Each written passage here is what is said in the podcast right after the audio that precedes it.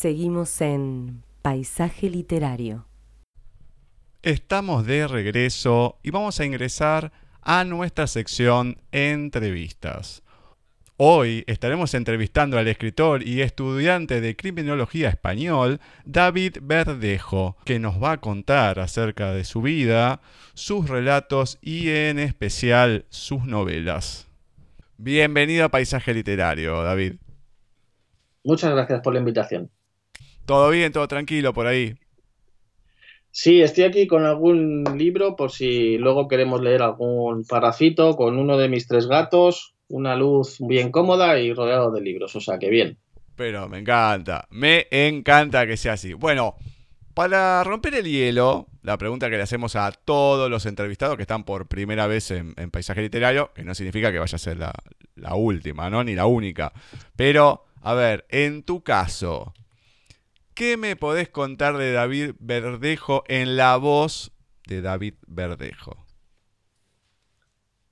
Pues lo que te puedo contar así a primera vista es que David Verdejo no existe. Quiero decir, es un seudónimo que yo utilizo para escribir novelas porque es una manera de, bueno, pues me presento a los lectores con un nombre, pero luego yo dentro de mi vida privada pues tengo el, el que me nací de origen y, David Verdejo es un escritor que hasta ahora, desde 2014, ha publicado cinco novelas, siempre intentando que fueran en, eh, editoriales tradicionales y siempre intentando también llegar al máximo número de lectores posibles. Yo pensé que digo, bueno, estoy hablando con un fantasma, algo por el estilo. No, no, no, en un principio me, me asusté, digo, ¿cómo que no existe David Verdejo? Muy bien, muy bien, perfecto. Entonces, todo lo que vayamos a encontrar tuyo por ahí, lo vamos a encontrar como David Verdejo eh, a secas, así. Sí, tal cual, salvo una de las, una de las novelas que iban a formar parte de una colección de novela negra, que es No te sientes de espaldas a la puerta, editada por Playa de Acaba, pero que se truncó el proyecto de la colección porque básicamente la editorial entró en quiebra. Bueno, muy bien, muy bien. Eh, conocemos varios casos. Conocemos algunos casos de eso y otros que no en quiebra, pero que han quebrado porque han estafado, pero son otros ah. temas. Bueno, no nos vamos a meter ahora en, ese, en esa cuestión porque estaríamos sacando la Ay, ¿cómo se podría decir? Eh, la picadora de carne. Así que lo vamos a dejar para otro momento.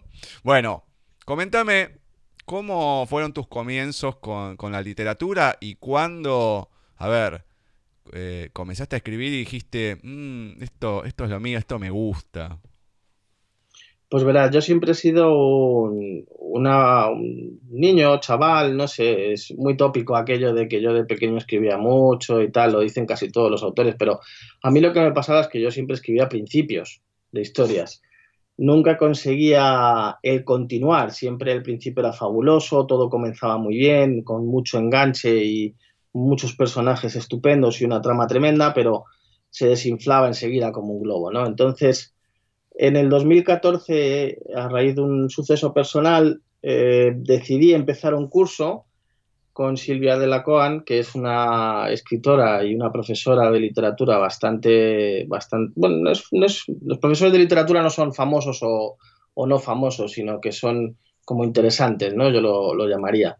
Y a raíz de eh, hacer un curso con ella sobre novela policíaca, pues me entró el gusanillo me entró el gusanillo de escribir ese tipo de literatura. Y a raíz de eso continué formándome con otros eh, maestros del, tema hasta llegar a, bueno pues a, poder escribir una historia con final que es yo creo lo más es el logro que cualquier autor intenta no escribir una historia que contenga el inicio vale el inicio enseguida se nos ocurre la parte del nudo o la mitad, bueno, pues eso ya es más difícil, pero llegar al final es yo creo que lo más complicado y lo logré por aquellas fechas. Entonces, esos fueron los inicios, un poco un, germen que había de pequeño que al final encuentra su sitio o su madera de escapar a través de un, bueno, de un suceso.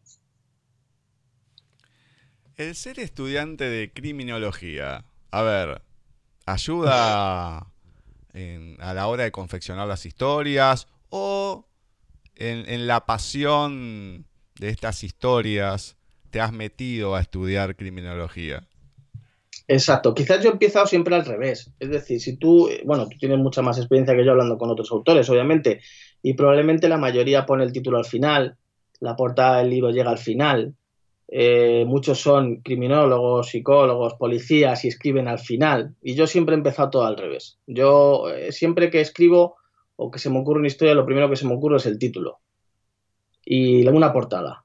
Entonces yo la portada la tengo desde el principio y me puedo tirar a lo mejor dos años, tres años mm, escribiendo esa novela, pero la portada ya está. Y es algo que normalmente no cambio.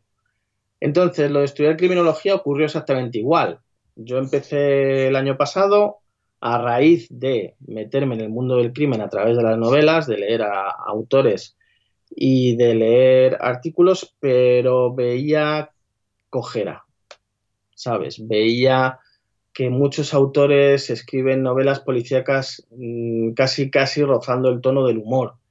Y yo quería darle seriedad al tema, quería que cuando escribiese sobre un crimen eh, me basase en cosas reales y tangibles y por eso me puse a estudiar la carrera, porque creo que es un tema que a mí me interesa mucho, pero quiero darle un volumen que corresponda con la realidad de lo que estoy escribiendo, o, sea, verosímil, ¿verdad? O sea, que a vos no te interesa, o, o no es que no te interesan, tus novelas no van con el típico personaje así, bueno, caracterizado de tal manera, con los tips, que tenga algunas cuestiones de, graciosas, no, no, sino como si fuera la, realidad, novela negra cruda y pura. Eso es lo que podemos encontrar. Más cerca de eso que del típico cliché de los 50 de Chandler, que era muy machista, iba con su sombrero de doble ala, etcétera, etcétera. Bastante más realista. Sí. Bueno, bien, a ver. Eh, hay muchos que son la, la, profe Ceci es más seguidora de la novela negra sueca, que es un, poco más eh, tirando a eso. No todos, ¿no? Pero claro, ¿no? Como identificas vos, ¿no? La novela de los años 50, eh, caracterizado de cierta manera, con ciertas cosas. La verdad que, bueno, eso es bueno saberlo, porque hay mucha gente que es eh, fanático de la novela negra que busca eso y no tanto, eh, no sé, a ver, eh, se me ocurre un, de momento algunas novelas de Guy de, Mapa, Guy Mapasando, perdón, Guy de, de, Guy Descartes, o algunas que son de otra época, pero sí tenemos al investigador que se va disfrazando con ciertas características. No, no, no, acá es otra cosa, puro. O sea que, bueno, Genial. ¿Cómo llegas a, al escribir de esa manera, ¿no? Los autores que has leído, en los que te has basado, ¿cómo llega a conformarse este eh, David Verdejo en la novela negra? Pues es curioso porque una vez, hace no mucho, me preguntaron eso, qué autores de referencia tenía y cuando dije los dos autores de referencia que tenían, se les doblaron los ojos, o sea, se pusieron los ojos como platos y dijeron, pero tú entonces escribes novela negra o qué, o qué haces, ¿no? Porque yo dije, bueno, es que mis autores de referencia, claro, esto de la escritura también sirve para conocerse a uno mismo. Mm. Según vas escribiendo y según vas haciendo entrevistas y la gente te va preguntando, al principio mm, yo hay muchas cosas que no sé responder, pero uno hecho, hace introspección y se mira dentro de sí mismo y averiguar la realidad de, por qué ha llegado hasta donde ha llegado, escribe como escribe y lo que escribe. Entonces, eh, mis autores de referencia, dos de ellos son Isabel Allende y John Grisham. Claro, para un lector de novela negra, Isabel Allende no tiene, no tiene nada que ver. Y John Grisham, bueno, se acerca más al thriller de abogados, ¿verdad? Pero eh, también a veces me han dicho, tú has escrito poesía quizás por la sensibilidad que plasmo en los personajes, ¿no? Porque mis personajes tienen mucho de tormento psicológico, mucho de problemas emocionales internos que necesitan resolver a través de, las tramas.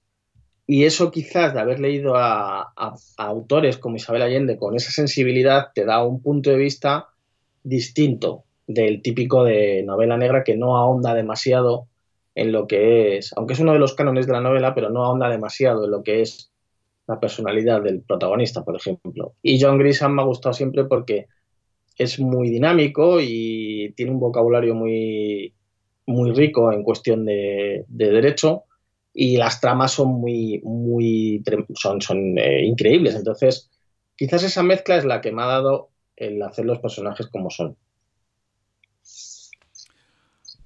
Bueno, a ver, ¿por qué seguimos en lo mismo, no? Encasillar.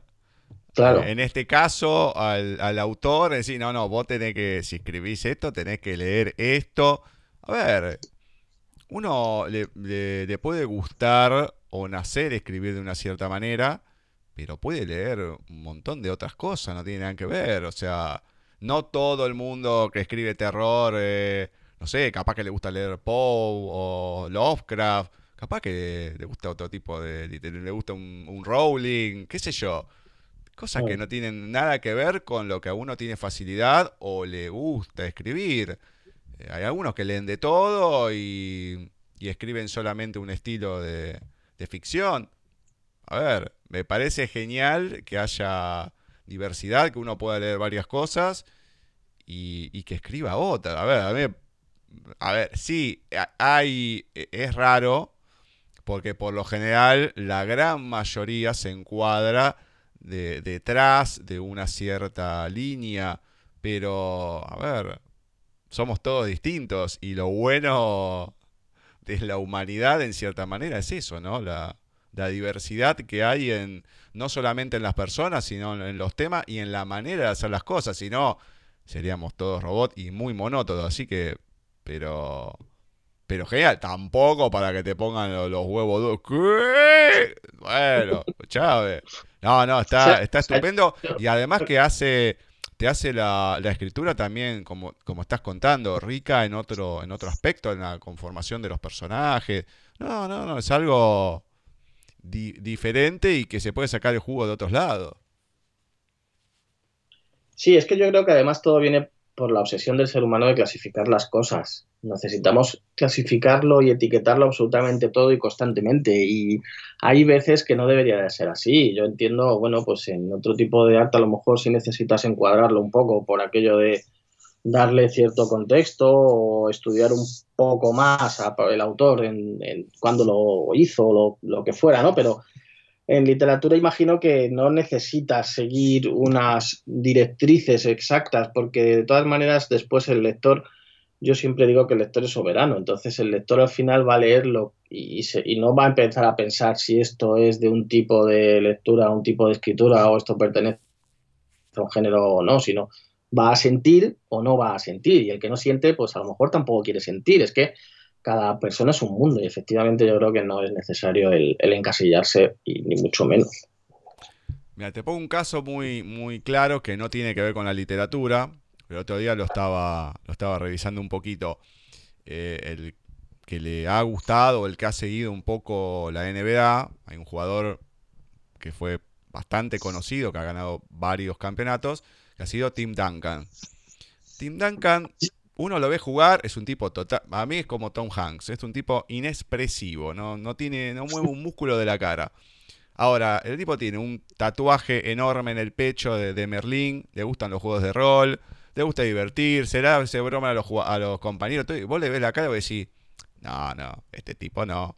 Este tipo no, encima como juega, no, no, no puede ser. Y sin embargo, su vida es, se basa en otras cosas, le gusta otro tipo de, literatura, vive en otro mundo. Y vos decís, ¿cómo podés relacionar una cosa y la otra? Y bueno, ahí lo tenés. Y eh, un jugador que ha rendido en lo más alto del deporte de la NBA. Y bueno, y es así, a ver.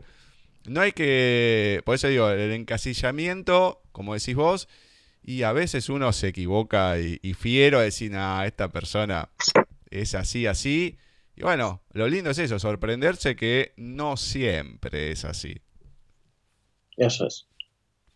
Bueno, vamos a comenzar con, eh, por lo menos, de lo que has publicado, 2015 ha sido bastante fructífero, en lo que han sido relatos. Seguramente los venís escribiendo de antes. A ver, ¿cuándo comenzaste precisamente a, a, escribir para, eh, a ver, no, no sé si tanto para vos o por unas veces empieza lo que es el colegio y demás, sino ya con una idea de decir, bueno, esto lo puedo publicar, cómo ha sido a llegar a, publicarse, porque en 2015, como digo, tenés muchas cosas publicadas en lo que refiere a los relatos. Sí, pero también, como te decía antes, yo hasta ahí era, lo hice al revés. Porque en el espejo, en el espejo público donde luego todos, todos nos reflejamos ahí, aparecen los relatos y aparecen las novelas en un orden que no es el que tú los has creado. Yo la primera novela que escribí es El secreto de Pozo Negro, que luego se publicó en 2017. Pero esa fue la primera que escribí. Después de escribirla dos años o tres años antes, empecé a escribir relatos. Y empecé a escribir relatos porque eh, de viaje de trabajo una, en el 2015, sí, o por dos, sí, 2015, cuando empezaba a meterme por internet y a hacerme muchas amistades de este mundillo y a hablar con unos y con otros, me contactó Charo Cárdenas, que es la directora de Moon Magazine, que es donde todavía colaboro haciendo portadas, y ella me dijo, oye, ¿quieres, eh, ¿quieres colaborar con nosotros? ¿Por qué? Porque ella había visto dónde había empezado a publicar relatos que fue en la misma editorial que te comentaba antes, que era Playa de Acaba. Playa de Acaba en aquella época ofreció una plataforma a los autores noveles de participar en, en lo que llamaban la generación Subway era una, forma de que todos los años escribieras un par de relatos y los publicasen en papel. Claro, para uno que acaba de empezar ver su relato en papel, pues eh, es, maravilloso, ¿no? Es como decir, jolín, mira, tengo mi primer relatito, aunque sean tres páginas, pero tengo en un papel de otros no sé cuántos autores. Y gracias a esa plataforma, Charo se, fijó en mí, me hizo la propuesta de colaborar y seguí escribiendo relatos con ella. Y fue ese el comienzo, pero yo ya había escrito una novela al principio. Quiero decir que yo siempre he hecho todas las cosas al revés. Bueno, está bien. Como no, puede ser de otra manera, está bien. Ya lo hace siempre y siempre van a salir así.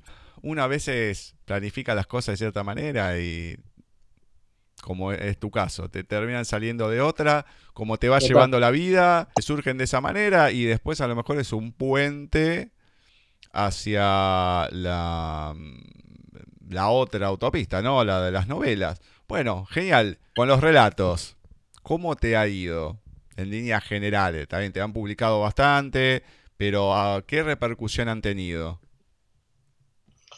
Los relatos han tenido una repercusión positiva en tanto en cuanto he logrado eh, sintetizar en muy eh, pequeñito espacio, en un, pequeño, en un espacio muy pequeñito, un principio y un final, que era lo que yo fallaba. ¿Recordás? Entonces, ¿qué ocurre? Que el, hecho de hacer relatos era una forma de tener la mente viva para escribir. Y eso te da pie a empezar a escribir mm, historias más largas. De tal manera que ahora para mí hacer un relato me supone un esfuerzo tremendo, porque no consigo bajar de... O sea, me pongo a escribir un relato y me salen 20, 30 páginas. 20, 30 páginas es un problema, porque eso no es nada, realmente. Es un relato largo que no se puede publicar en web, tampoco se puede publicar en papel. Es, no es una novela, estamos igual que con lo de Secarral, ¿no? Son, pero sí es verdad que te das cuenta de que, de que escribiendo relatos es una manera de practicar y al fin y al cabo escribir mucho es practicar también. Ahí habrás visto y, y, los lectores verán en internet cuando se meten un poco en cursos de escritura, etcétera, mucha gente que dice escribe todos los días. Hombre, yo creo que, la, pasión no hay que forzarla todos los días, porque entonces empieza a ser un trabajo. Ya cuando es un trabajo y encima te pagan por ello, pues lo mismo ya no es pasión. Ya mm, pierdes mucho, mucho encanto. Pero sí el escribir relatos es una forma de, practicar y de no parar y de tener la mente despierta para irse te ocurriendo historias y la puerta lógica a hacer una novela. A mí por lo menos sí me han servido a la hora de entrenarme también porque yo los relatos contaba con, un amigo que es corrector, que también es argentino, de Néstor Belda, al que le tengo mucho cariño, y él es una persona muy franca. Él, si te tiene que decir que has escrito una maravilla, te lo va a decir, y si te tiene que decir que has escrito una porquería, te lo va a decir también. Y yo se los mandaba, se los he mandado a corregir. los relatos, con lo cual es una manera de entrenarte en este mundo, de practicar y de, y de conocer tus fallos. El relato lo que te da es, es eso, poder escribir algo relativamente corto, poder corregirlo, poder ver, analizar no solamente mm, lo que es la estructura, sino la sintaxis, eh, todo.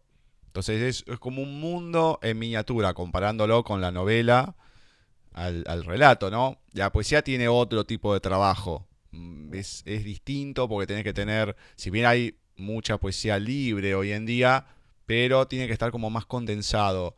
La el, cuento te da una libertad, la novela te da mucho más, pero tenés que sostener eh, con la novela un, un interés en, en, el público distinto. Entonces, el cuento es algo intermedio que tenés que tener bastante práctica para que llame la atención, para que guste y que el lector diga, bueno, quiero seguir leyendo de este autor.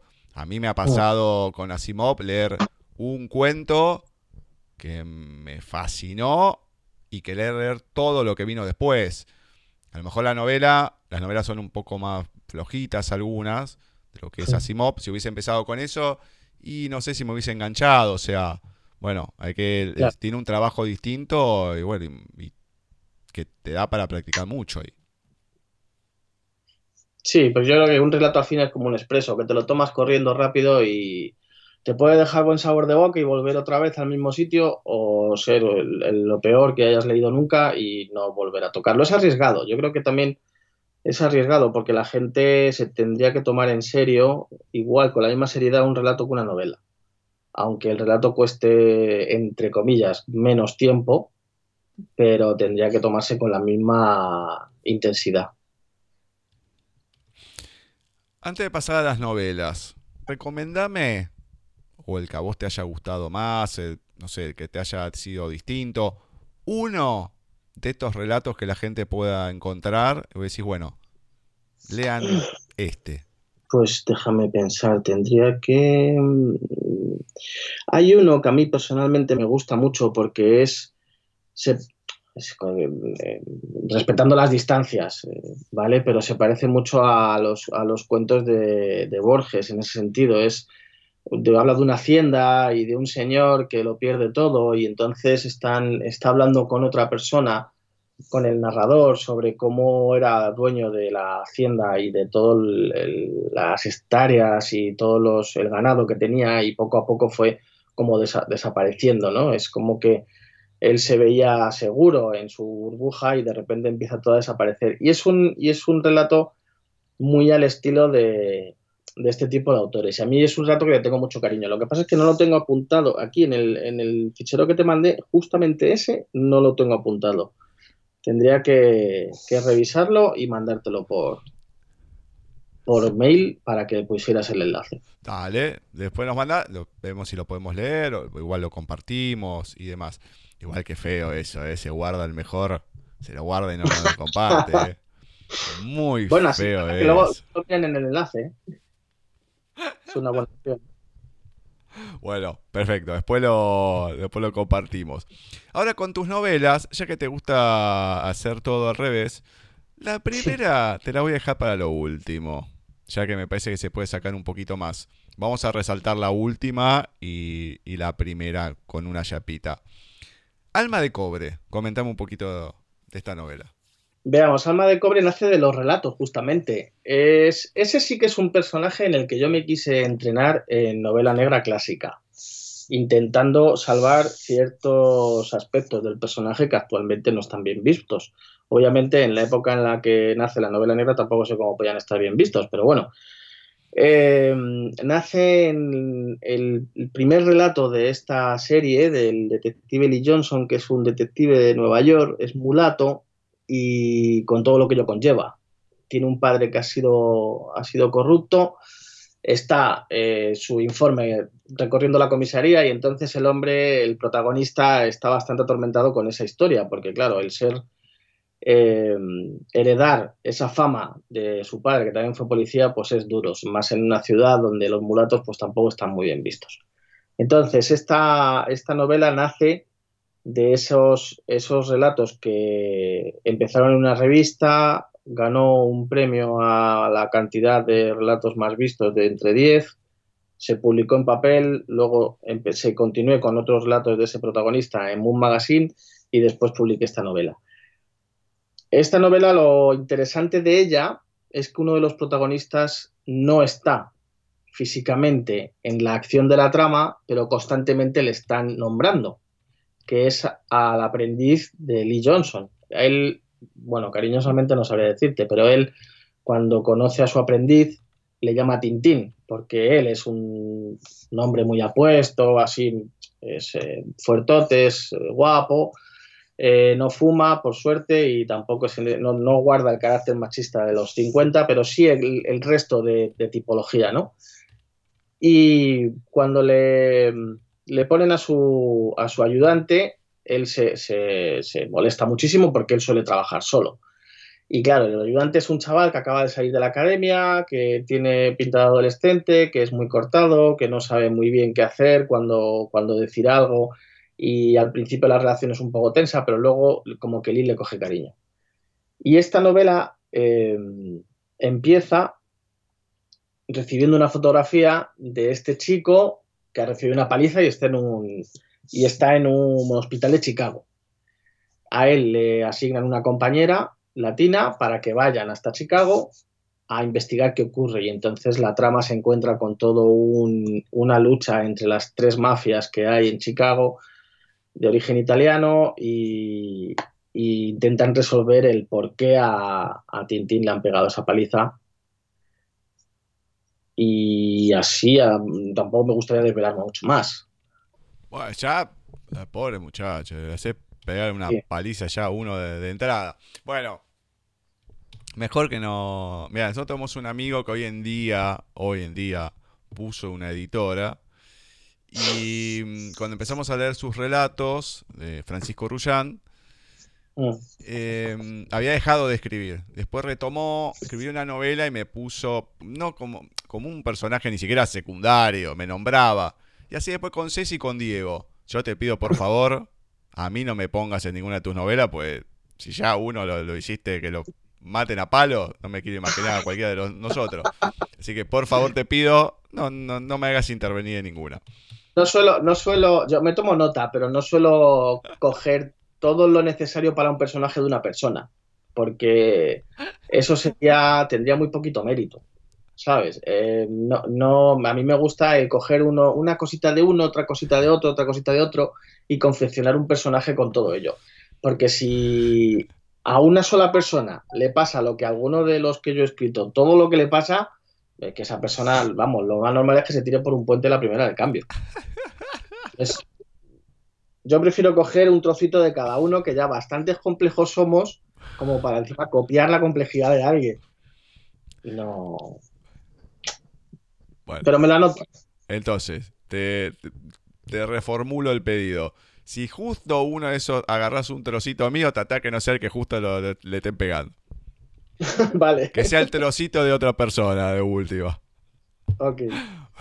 Bueno, ahora vamos con el secreto de Pozo Negro.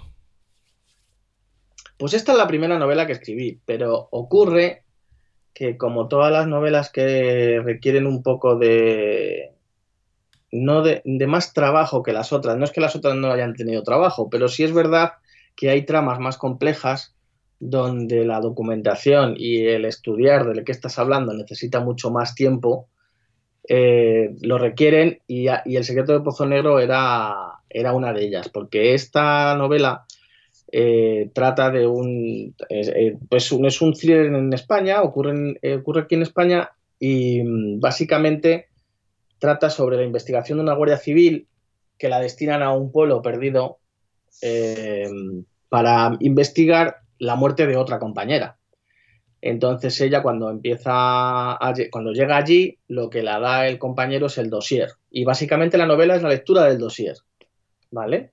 Y en esa novela encontramos pues eh, arqueología, encontramos yacimientos, encontramos una trama de, secretos en el Museo Arqueológico Nacional, encontramos amor, encontramos traición, encontramos una serie de, parámetros todos basados en, dos tramas realmente, porque son dos novelas en una, en dos tramas donde la labor de documentación ha sido muy extensa y por eso, aunque fue la primera que escribí, se publicó en el 2017. Pero esta es una de las novelas que yo eh, quizás mm, más me gusta por lo, diferente, lo original y lo compleja, en el sentido de entretenerte al leer. Quiero decir, si tú eres de los que quiere leer algo simplón y sencillo y rápido, pues a lo mejor ella, esta novela no es la mejor. Pero si te apetece leer algo con muchos, muchas triquiñuelas y, enigmas y un poco de historia y un poco de lo que te digo, arqueología, de museos, de piezas, de he encontrado esto y, ¿sabes? Pues un poco puzzle, esta novela yo creo que puede gustar mucho en ese sentido. Muy bien. Bueno, ahora a mí este nombre me, me encanta el título ya de por sí. No te sientes de espaldas a la puerta. Ya el título me encanta. El título lo dice todo. Quiero decir, mis, mis títulos son la, esencia de la novela, salvo la última, que el título no se lo puse yo. Porque de la última ahora hablaremos porque eso es un caso aparte. Eh, la de No te sientes de espaldas a la puerta es... Eh, en la mafia italiana tiene la encantadora costumbre de que cuando se quieren quitar a alguien de en medio, normalmente lo hacen en... Eh, te quieres quitar a un capo de la mafia, de la familia contraria, normalmente entras en el restaurante donde esté, está comiendo y si cometes la torpeza de sentarte de espaldas a la puerta no le vas a ver. Y entonces en ese momento es cuando se lo, acribillan y se lo cargan. Esta novela es eh, el expediente del padre de Lee Johnson que acabamos de hablar, escrito en novela, con lo cual es una novela retrospectiva de la vida del padre del protagonista que también tuvo su contacto con la mafia italiana en Nueva York de los años 70. Además, esta novela, lo, interesante de ella es que coincide con el estreno del Padrino.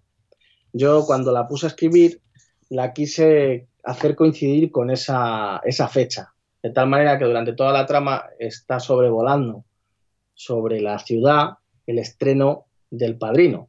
Y entonces, como la propia mafia ve esa película que se va a estrenar y el propio protagonista ve qué va a ocurrir cuando la estrenen, etc.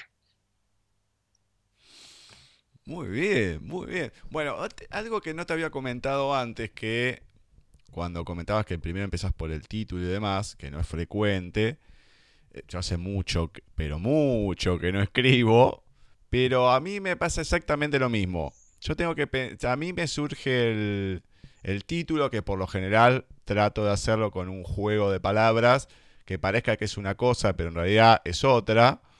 Eh, pero sí, lo primero que me gusta o que me viene es el, título. Rara vez es la historia y después veo qué título ponerle. Por lo general suele, me suele pasar al revés.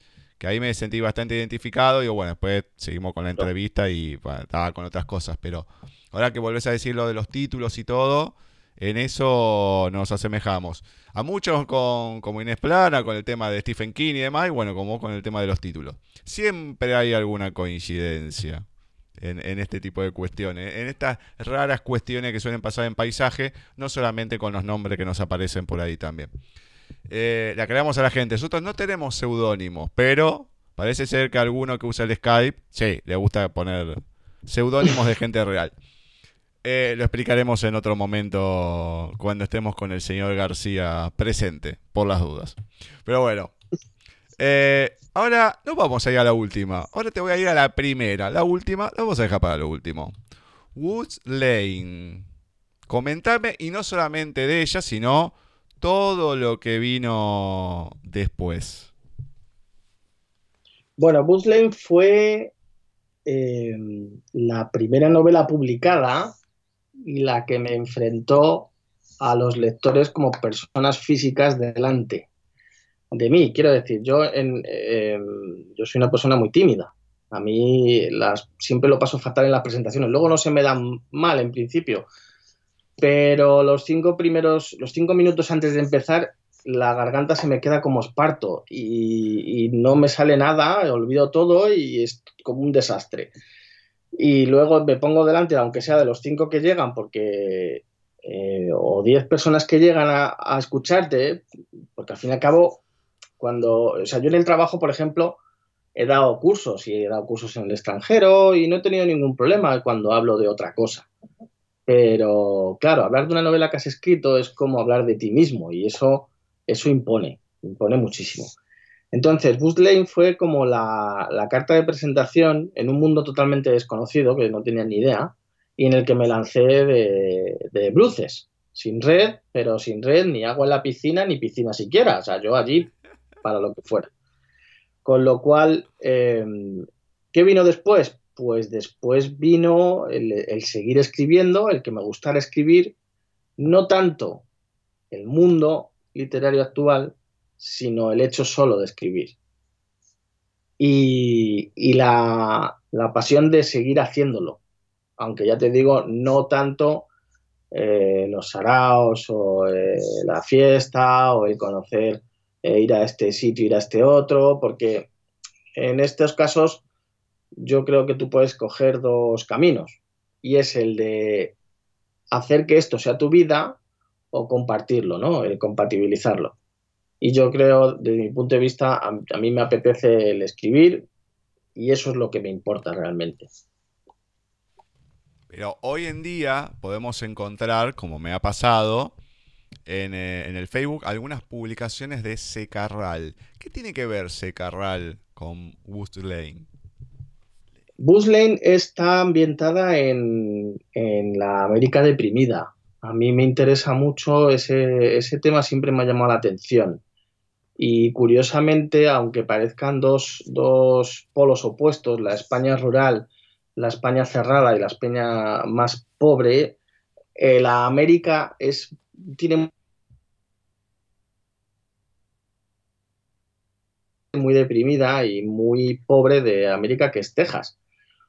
Eh, con un chaval con un tipo de disfunción de función mental. Era, el protagonista es, Jimmy, el cual tiene un cuerpo de cuarenta y tantos años, pero una edad mental de seis, con lo cual su, lo, que, lo que le ocurre y cómo lo piensa está descrito en la novela.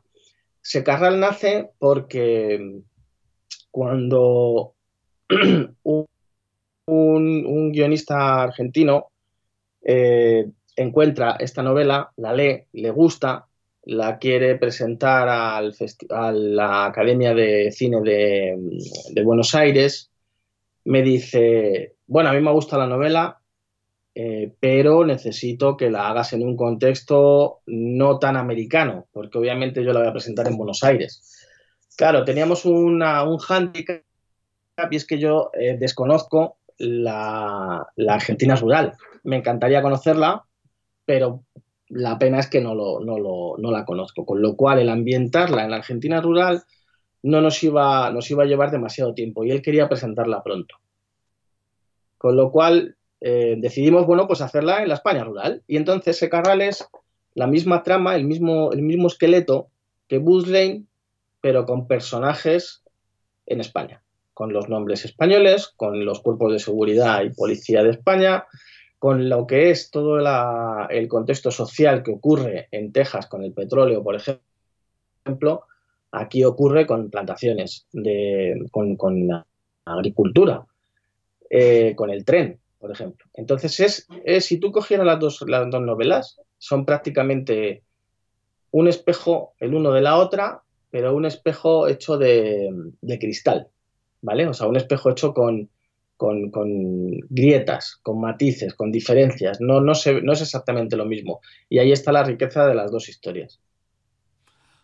Bueno, esta cuestión de, vamos a decir, de cosa fortuita, que te lo requirieron para hacer otro proyecto y que no se pudo, que quedó trunco, pero que se pudo conformar, como decís vos, algo similar, que no es lo mismo, pero crear algo nuevo sobre lo ya hecho. Sí, eso es. Genial. La verdad que es eh, poder eh, retomar y poder hacer otra cosa de lo ya hecho, porque que haya correcciones, que se vayan sacando nuevas publicaciones, bueno, como muchas veces pasa, que se corrigen y se agregan cosas y demás, es una, es un, es una cosa. Pero crear algo diferente, que sea similar a lo ya escrito, bueno, requiere también otro esfuerzo, porque es decir, y pero esto me gusta, tengo que cambiar, bueno, es cambiar los personajes, llevarlo a otro lado y, y que haya una especie de mutación, pero que tenga la misma esencia, la verdad, es un mm. lindo laburito eso. Es, una, es una experiencia y además es curioso porque, por ejemplo, la de Booth Lane empieza con una, reflexión de Jimmy hablando de su casita en el árbol.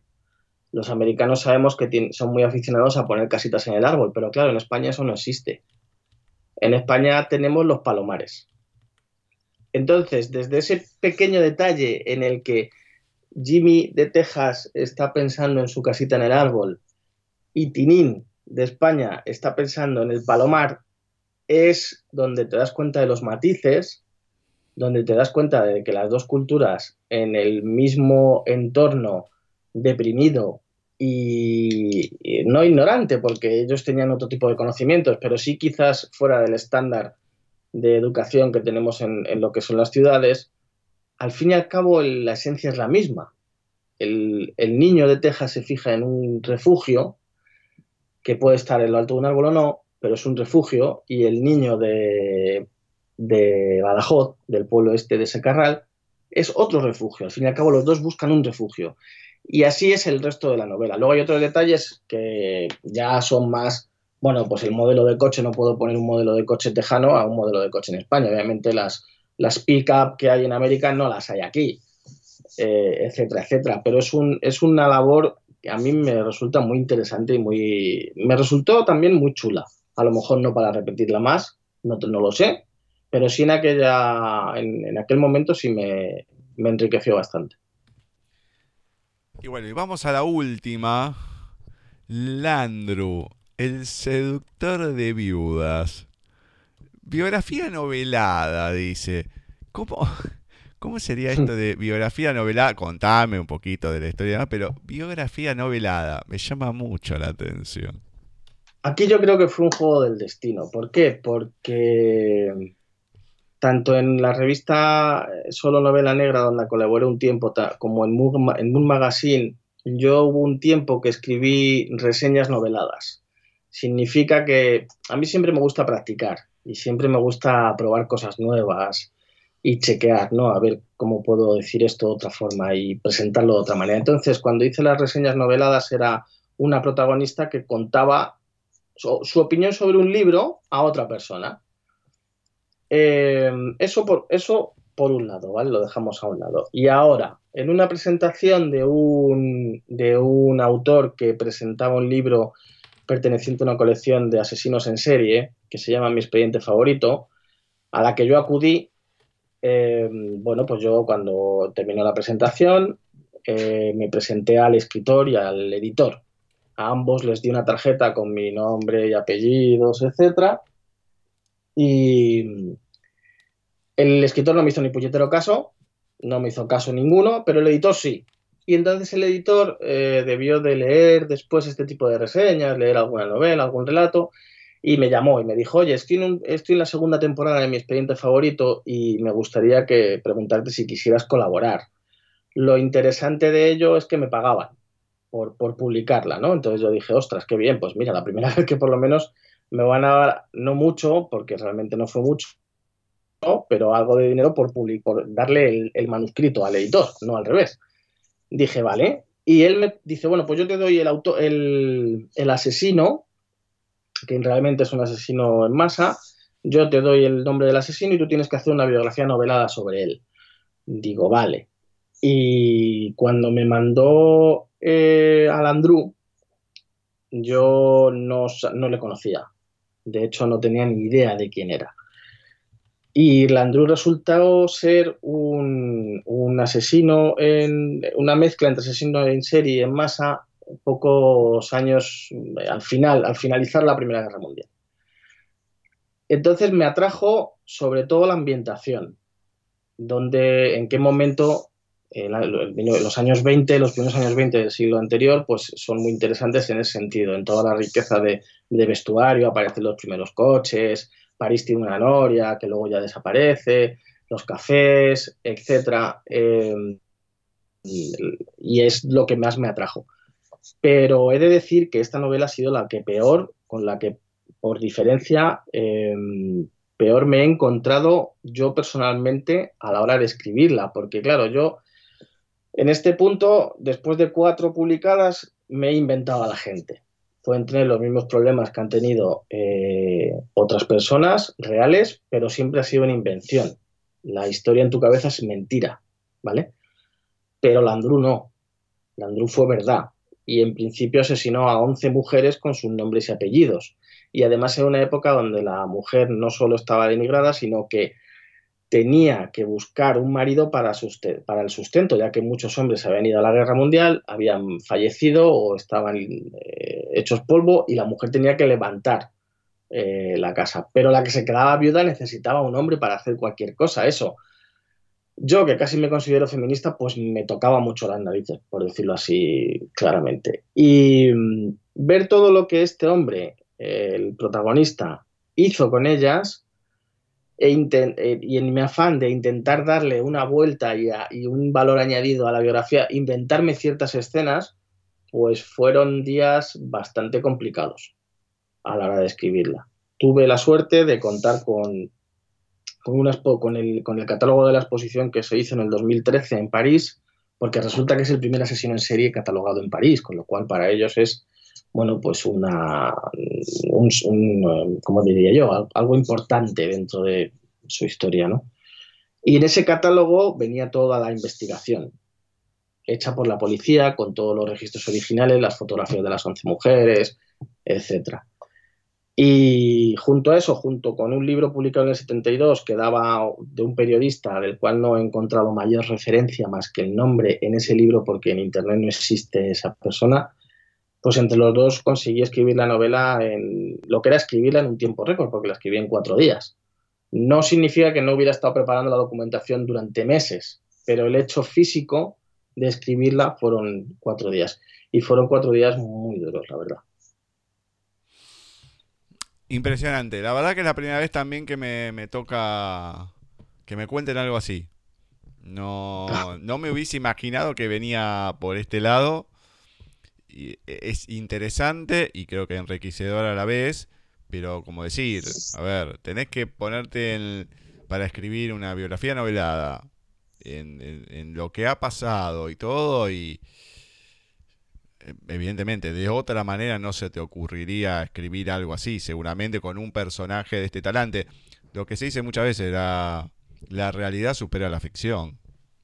Totalmente de acuerdo. No, además es que este tipo de, quiero decir, yo en, en eh, sí es, me, me interesa el, el, ver la psicología de este tipo de personas, pero no el, no el meterme tanto de lleno en los detalles para poder escribir 60.000 palabras o 300 y poco páginas, que al final salía el libro, casi 300 pues obviamente no. Yo, no yo, yo al menos no llego a ese límite. Hay gente que efectivamente no tiene ningún, o, sí, o no lo tiene o no lo dice. Porque yo también es verdad que a lo mejor hablo demasiado o cuento demasiadas intimidades en este sentido, no tengo ningún problema, pero yo es verdad que, por ejemplo, de este personaje no se me hubiera ocurrido escribir jamás en la vida. ¿300 páginas dijiste que escribiste? Sí, el libro son, lo tengo aquí, son unas 270 y 281. En cuatro días. Bien. Cuatro días, sí. Dios mío, qué manera de escribir. ni, me hubiese imaginado tantas páginas en cuatro días. Pero 60.000 palabras clavadas. El editor me dijo 60.000 palabras y yo le mandé 60.000 palabras. Pero qué, qué precisión. Sí, sí, una locura. Fue una locura, porque además ocurrió que, mi mujer en aquel momento se fue, claro, ella, ella es arqueóloga y ha tenido varias excavaciones durante estos años y siempre que ella se ha ido a alguna excavación durante un mes yo he aprovechado para escribir y en el puente de mayo se fue a no recuerdo a dónde eh, y yo utilicé esos cuatro días recluido en casa para escribir la novela, básicamente porque el editor me la pedía para el mes siguiente y necesitábamos corregir, etcétera. Pero, pero yo creo que no lo volvería a repetir. Increíble. Bueno, ¿tenés algo para leernos de todo, algo de todo lo que hayamos hablado hoy? Pues yo me gustaría leer un trocito de la de Bruce Lane porque es una novela que voy a sacar la segunda edición en, Amazon en estos días. Y básicamente es la segunda edición porque la voy a reeditar. Es decir, ahí eh, esta salió con una editorial portuguesa. No fue una edición muy limpia en el sentido de errores que contiene y eh, ha pasado un segundo filtro ha quedado bastante, bastante mejor, casi diría yo al 100%. He logrado extinguir el contrato con ellos porque ya finalizó y ahora la quiero poner en, Amazon ya corregida, por eso va a ser la segunda edición. Pero básicamente el párrafo, voy a leeros un poco a cómo empieza por lo menos, ¿de acuerdo? Perfecto. Capítulo 1. Un cadáver y una huida. Woods Lane, Texas, 25 de agosto, año 2016, 9.32 de la mañana. Jimmy sueña. Imagina un mundo bañado por el sol y el canto de los pájaros invadiendo la casita del árbol mientras llueve al otro lado de la ventana. Es una de esas lluvias molestas y entrometidas que no dejan a Jimmy salir a jugar al jardín. Pero aunque luciera el sol con fuerza, Jimmy no podría subir a la casita del árbol. Las escaleras ya no aguantarían sus más de 100 kilos, así que Jimmy sigue soñando en su cuarto azul, de paredes forradas con papel pintado y flores rojas y amarillas adornando cada esquina, que no le gustan nada en absoluto. Aún así, Jimmy no para de soñar, cree correr sobre el prado que rodea el lago donde nunca dejan bañarse, o montarse en el viejo y oxidado tractor del tío John, al que tampoco dejan acercarse. Por si se corta, le dicen. Pero él es feliz creyendo que acaricia esa superficie áspera e irregular cubierta de mugre y metal corroído por el tiempo, rodeado de espigas y ramas secas. A veces se pincha con virutas de hierro verdoso y bromea con la sangre que brota de sus yemas, roja y brillante, corriendo tras la tía Dorothy como si se tratara de un fantasma, porque ella se asusta mucho cuando esto ocurre, aunque para Jimmy resulte divertido. De hecho, se troncha de risa al ver a su tía alejarse del tractor haciendo aspavientos.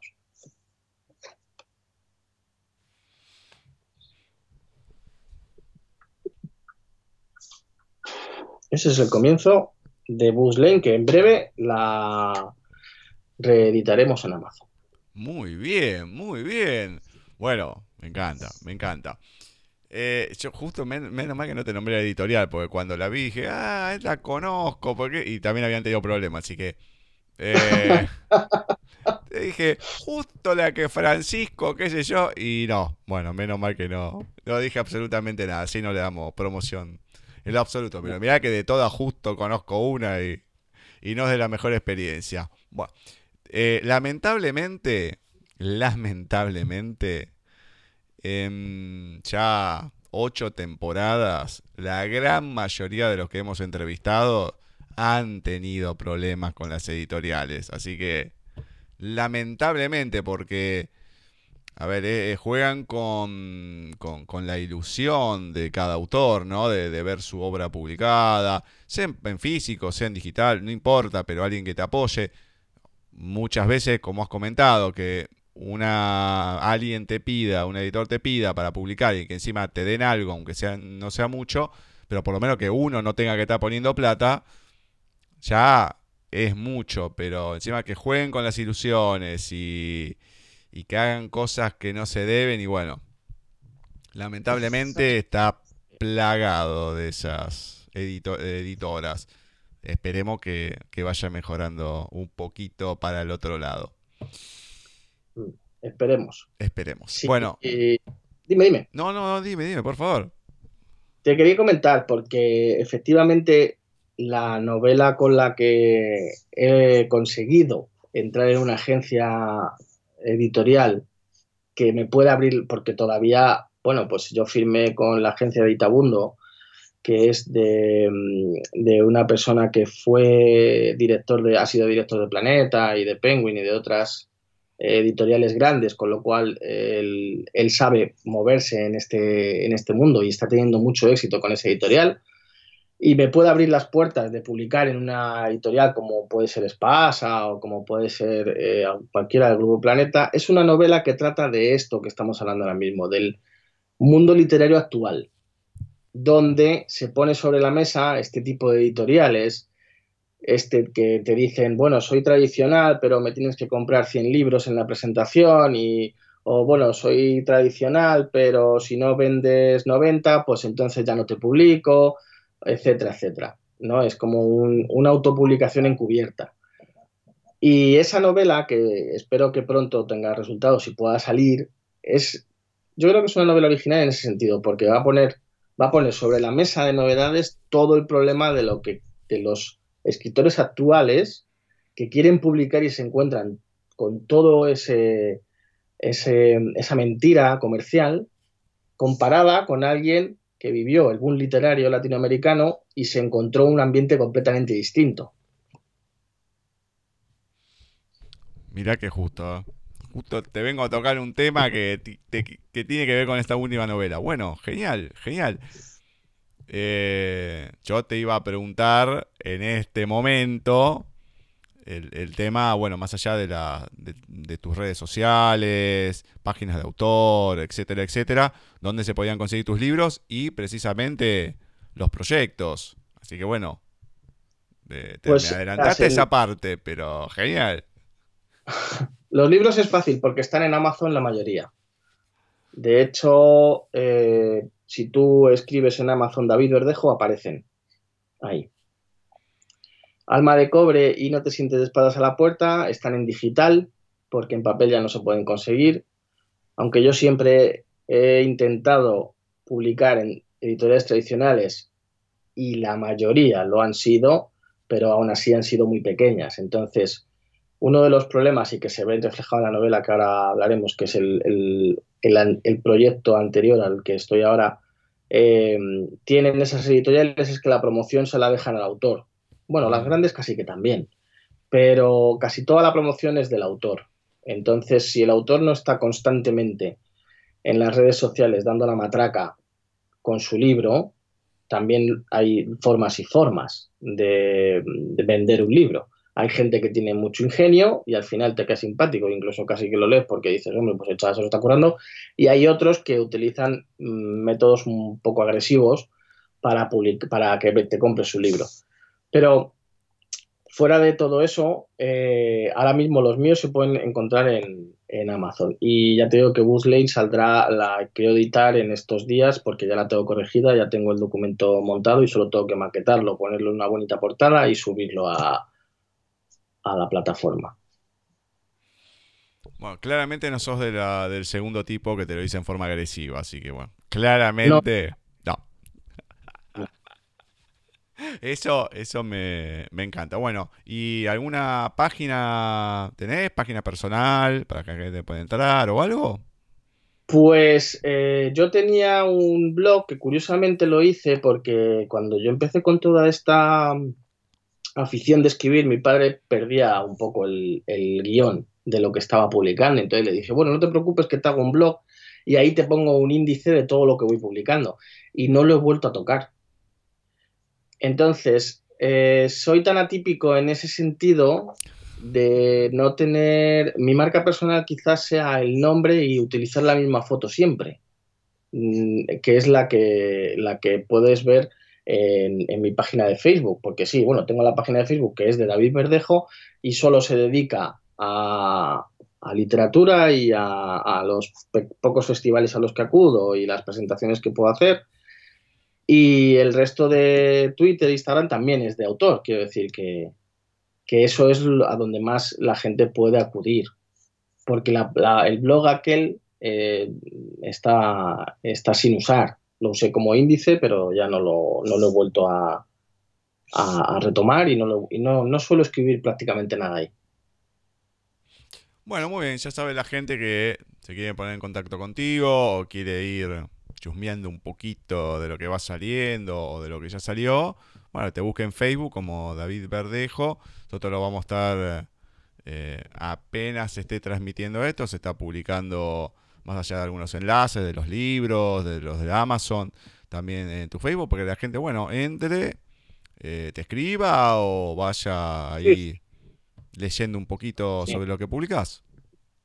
Sí, eso no tengo ningún problema. A mí me gusta que, vamos, no, no, tengo ningún problema en el sentido de que la timidez no me importa interactuar con la gente a través de la red. Me cuesta un poquito más en, en, físico. Eh, pero bueno, por la red no, no hay ningún problema. Que escriba quien quiera, pregunte, suba, baje, lo que, lo que desee. Bueno, eh, Dios mío, yo ya me imagino en un estadio llevándote a hablar, a ver cómo, cómo te desenvolves. Me muero. Eh. Mira, cuando, cuando presenté la novela de la que hablamos, que va sobre el mundo actual de la literatura y tal, eh, a, la agencia este y me contestaron. Lo que más temía es que, digo, vale, pues bien, lo he conseguido, ¿no? He conseguido entrar a una agencia, tengo las puertas para poder publicar en, en, una editorial gorda, pero me muero como me tenga que poner delante de 50 personas que luego lo haré y yo me pondré estupendamente y saldrá fantástico y será una presentación genial, pero por dentro estaré muerto, ya te lo digo. Porque siempre me ha pasado igual. Y necesitaré 40 botellas de agua. O sea, agua para aburrir. Bueno, está bien. Pero lo bueno que más allá que te pasa eso por, por dentro, internamente, Em, por fuera te podés desenvolver, porque hay gente que se queda agarrotada, que no se mueve. Por lo menos tenés algo como decir, bueno, lo tengo que hacer y, lo hago. Eso es algo positivo. Sí, no, luego ya al principio, las primeras, eh, esto enlaza un poco con lo que hemos hablado al principio de conocerse. Yo las, las primeras em, presentaciones me bloqueaba mucho muchísimo. Y además tengo un pequeño problema, bueno, un pequeño problema, imagino que se llamará despistado o poca memoria, pero yo me olvido de, casi todo lo que escribo. Entonces, el esforzarte, el releerte, el conocerte, te ayuda a recordar también ese tipo de cosas y ese tipo de, de datos, que luego te preguntan por ellos y te quedas con una cara de bobo de, ah, no me acuerdo. Por ejemplo, el nombre del guionista sé que se llama Oscar, pero no me acuerdo del apellido. Te podría decir mm, un millón de ellos que seguro que no daban con él. Y el de Néstor Belda me acuerdo porque lo tengo delante en el Skype. pero si no, no me acordaría tampoco. Quiero decir, yo eh, es un, problema que acepto que tengo porque incluso en alguna presentación, cuando el que presenta ya tienes confianza, me ha hecho alguna pregunta y me le queda mirando una cara de pez y casi ha sido él el que me ha tenido que responder, chico, que te está hablando de tu novela. Ah, sí, perdona, es que, es que me olvido. Y bueno, pero oye, cada uno es como es. Que la guardé. No, no, pero claramente, a ver, eh, es así, bueno, e, e, es, como todo, la gente hay que aceptarla tal cual como es. Y bueno, y si no, seguí tu camino. Es muy, es muy sencillo la cosa, así que bueno. David, la verdad, me he divertido bastante, no, solamente en la entrevista, sino en la previa. Yo también. Eh, me, ha encantado, bueno, saber un poquito de, cada cosa. Esta última novela, la verdad que promete bastante porque es un tema que todo el mundo habla, pero creo que nadie ha, desempolvado las cosas de otra manera, nadie las ha puesto en papel, creo, por lo menos yo no conozco, pero que todo el mundo habla, porque a todo el mundo que ha querido escribir por lo menos a la gran mayoría le ha pasado. Sí, déjame que te haga un apunte sobre esa novela. A mí me gusta mucho porque, y hay un libro muy interesante sobre ese tema, que, los, que lo ha escrito Javi Allen, Xavi Allen, perdona, que se titula Aquellos años del boom. Es un, es un libraco y tremendo, porque son, no te exagero, son 559 páginas ¿vale? Y entonces es un libro que te cuenta el boom latinoamericano desde el origen. Bueno, empieza con el puñetazo de a, García Márquez por Cortázar, ¿no? Eh, y a, partir de ese puñetazo que le dan en la calle, te empieza a contar el boom literario desde el principio. Y es una época maravillosa, es una historia muy romántica, tiene sus cosas. Y claro, comparar eso, ese tipo de halo que tenían los autores en, en aquella época, estamos hablando de los 70, 80, donde no había prácticamente, no existía Internet como tal, y el, y el agente literario era casi una madre para los, los, los autores, y el autor no hacía prácticamente nada, solo no tenía la promoción en sus manos, con el, con el panorama actual, que es todo lo contrario, eh, creo que es una comparativa muy, muy bonita, muy chula, y a mí me gusta mucho esa novela en ese sentido, porque además se muestran muchos detalles donde mucha gente se sentirá identificada de, ostras, esto me ha pasado a mí, o esto me ha pasado a mí, o esto me ha pasado a mí. Obviamente hay una trama. Y otra parte interesante de la novela es que, para, para hacer un poco de, de abrir de boca, ¿verdad? Es una novela que tiene tres partes. Es una novela que tiene tres narradores distintos. De tal manera que en la misma historia te la van a contar de distintos puntos de vista. Y creo que eso también puede enriquecer al lector a la hora de, de leer una historia de una manera original. Genial, genial. La verdad que, que sí. ¿Tiene algún nombre ya? Eh, bueno, tiene un título que a, a, la gente no le gusta, con lo cual probablemente lo cambiemos pero, saldrá, saldrá. Bueno, está bien. Esperemos que puedan solucionar y ponerse de acuerdo en el nombre. Entonces, si no, va a ser complicado. Salga sin nombre. O le pueden poner un poco entre los dos, lo van cortando, qué sé yo. Sí, yo es, hay que dejarles trabajar, eso hay que tenerlo muy claro, porque en este mundo las prisas, y yo las he tenido y las he sufrido y las he pasado, las prisas no son nada buenas y lo que hay que dejar es que el tiempo pase y que en este caso el que tiene que trabajar trabaje y el día que llame yo sé que será para decirme mira mañana pásate por aquí o tengo esto que ofrecerte o pero mientras tanto como dicen los británicos la ausencia de noticias son buenas noticias. Entonces no hay que tener prisa. Y el nombre bueno pues a mí me gustaba porque siempre se me ocurrían con ese nombre pero también es verdad que la gente es el que tiene la experiencia que tú no tienes, está claro. Con lo cual yo ahí me dejo llevar, tampoco tengo ningún problema. No soy de los tiquismiquis que no me cambies esto, no me cambies lo otro, no. A mí, bueno, pues todo lo, que se necesita hacer. Bueno, esperemos que cuando salga te podamos tener de, vuelta y bueno, hablemos sobre este nuevo proyecto lo, lo, podamos leer y demás. Y bueno, ya que tenga otro, otro enfoque. ya te, ahora ya sos parte de paisaje literario, sos parte de la casa, ya te conocimos, conocemos tu, tu, obra, así que ahora no hay excusa, ¿eh? Todo lo que salga, pasás por acá.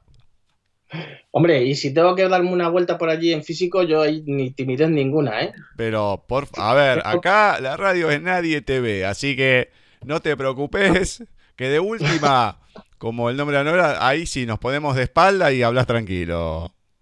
Tratá de no venir con ningún cuchillo ni nada, ¿no? Mirá que te vamos a tener confianza, pero. No, no, no. No, no, no. Yo además eso ya lo estoy dejando. No, no, no. deja, deja. Bueno, es importante saberlo. Bueno, David, la verdad que ha sido un placer enorme eh, por haber compartido este momento. Me, la verdad que me hiciste reír bastante. Bueno, muchos éxitos y, bueno, lo dicho, cuando salga lo nuevo, te volvemos a tener. Muchas gracias. En cuanto salga lo nuevo os enteraréis. Bueno. Y tantas veces como queráis estoy aquí con vosotros y hablamos de lo que de lo divino y lo humano, como quien dice. Dale, genial. Iremos viendo para ir leyendo algunas cositas y seguir difundiendo tu obra a través de los diversos programas. Gracias. Bueno, hasta luego. Hasta luego. Así ha pasado por nuestra sección de entrevistas David Verdejo, escritor y estudiante de criminología. Más allá de sus relatos, nos ha contado un poquito sobre sus novelas Woods Lane y su contraparte española Secarral, Alma de Cobre, El secreto de Pozo Negro, No te sientes de espaldas a la puerta y Landru, el seductor de viudas. La verdad, una entrevista espectacular, redonda, por el, lado que se lo quiera mirar. Un escritor atípico, como ha comentado, empieza por los títulos, la portada, luego comienza con la historia. Bueno, esta historia del Andrew, esta biografía novelada, que la verdad ha tenido que investigar sobre un personaje real que ha hecho bastantes atrocidades. Lo de Buzz Lane, que lo ha tenido que transformar también en secarral de una historia de Estados Unidos a España, este espejo casi idéntico, ¿no? Con algunos cambios, reescribir toda una historia. No, no, no, la verdad, impresionante. Le agradecemos nuevamente a David por haber participado en, este pequeño espacio de, entrevistas que tenemos en Paisaje Literario y dejar conocerlo, que es lo, importante. Esperamos que ustedes lo hayan podido disfrutar, que tengan la inquietud de querer leer alguna de sus novelas e investigar un poquito más sobre él. Así que dejamos todos los enlaces que tenemos, no solo en nuestro Facebook, en nuestro perfil, en la fanpage, en Gustavo Literario, en Paisaje Literario también, en nuestra página de Wix, paisajeliterario.wixsite.com barra mi sitio, ahí tienen la biografía, ya desde hace un tiempito. Nosotros los vamos a dejar para que puedan disfrutar de todo esto y mucho más. Esperemos también que hayan disfrutado del programa, de las lecturas. Le agradecemos al señor García, a Ceci, a Anto. Y bueno, nosotros nos despediremos hasta la semana que viene, en donde nos encontraremos en otro programa de paisaje literario. Música